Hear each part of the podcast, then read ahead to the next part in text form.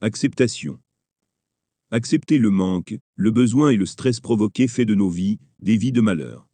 Si nous acceptons le stress lié aux vrais besoins, alors nous nous soumettons à nos malheurs. Se soumettre au stress des faux besoins est pire encore, puisque nous nous soumettons à des malheurs que nous pourrions éviter. Accepter les manques, c'est accepter le stress. Accepter le stress est accepter nos malheurs. Occulter le stress dans le manque, c'est être en perdition dans nos besoins. Nous ne ressentons aucune alerte sur nos besoins, ne pas être alerté sur nos besoins est un risque pour notre santé et pour notre pérennité. Occulter les besoins dans le stress, c'est être en perdition dans le stress. Nous sommes alertés, sans savoir pourquoi nous le sommes.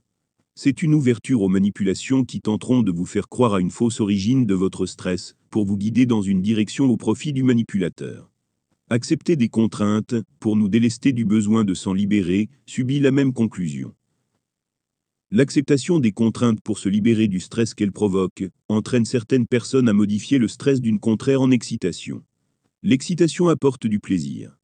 Le cas le plus commun est celui des pratiques bondage consistant à se faire attacher, ligoter, que ce soit avec ou sans pratique sexuelle. Le bondage est certainement l'une des formes de contraintes acceptées les plus douces. La pratique la plus commune se trouve dans la manipulation des employés. Le monde de l'emploi est nettement plus pervers, plus dur, et les conséquences observées sont terriblement plus néfastes aux individus.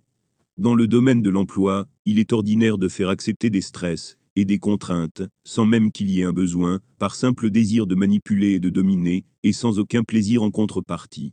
Le plus inquiétant est la légalité de ces pratiques. Soumission. Accepter les contraintes nous soumet à ces contraintes. Si un individu est à l'origine de cette contrainte, accepter la contrainte nous soumet à cet individu. Le raisonnement se retrouve dans l'emploi. Nous nous soumettons à la contrainte, imposée par celui qui échange notre soumission, contre un salaire. Nombreux sont ceux à percevoir une excitation dans le salaire. Rares sont ceux à voir une excitation dans la soumission. Un effet de transfert est opéré pour que l'excitation du salaire soit ressentie dans la soumission. Manipulation.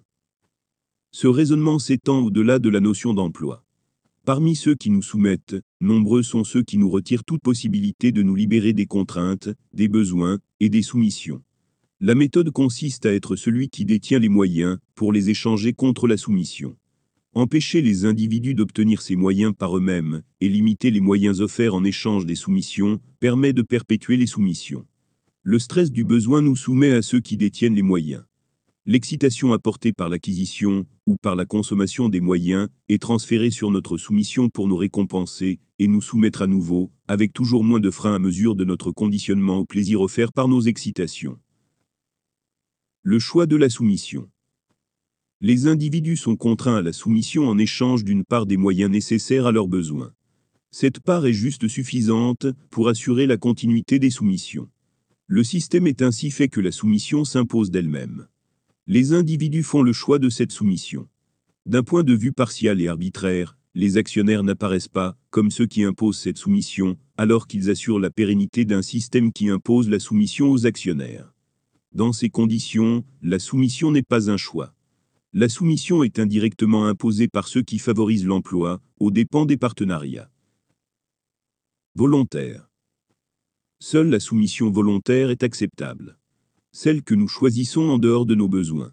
Certains individus choisissent eux-mêmes d'être commandés par la personne qu'ils considèrent la plus à même de les guider vers un avenir heureux, ou vers un avenir qu'ils ont choisi, à défaut d'être un avenir heureux.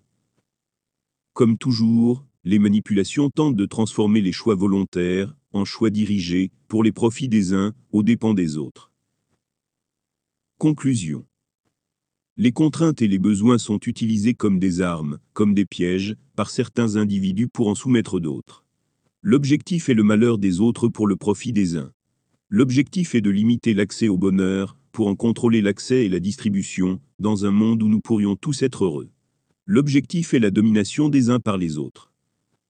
Se soumettre ne permet pas d'atteindre le bonheur, mais dans certains contextes, se soumettre est la seule solution pour limiter de plus grands malheurs.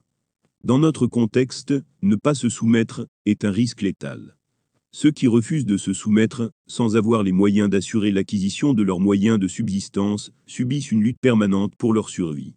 Ils ne vivent pas pour leur bien-être, ils vivent pour limiter leur malheur, et pour éviter une mort prématurée.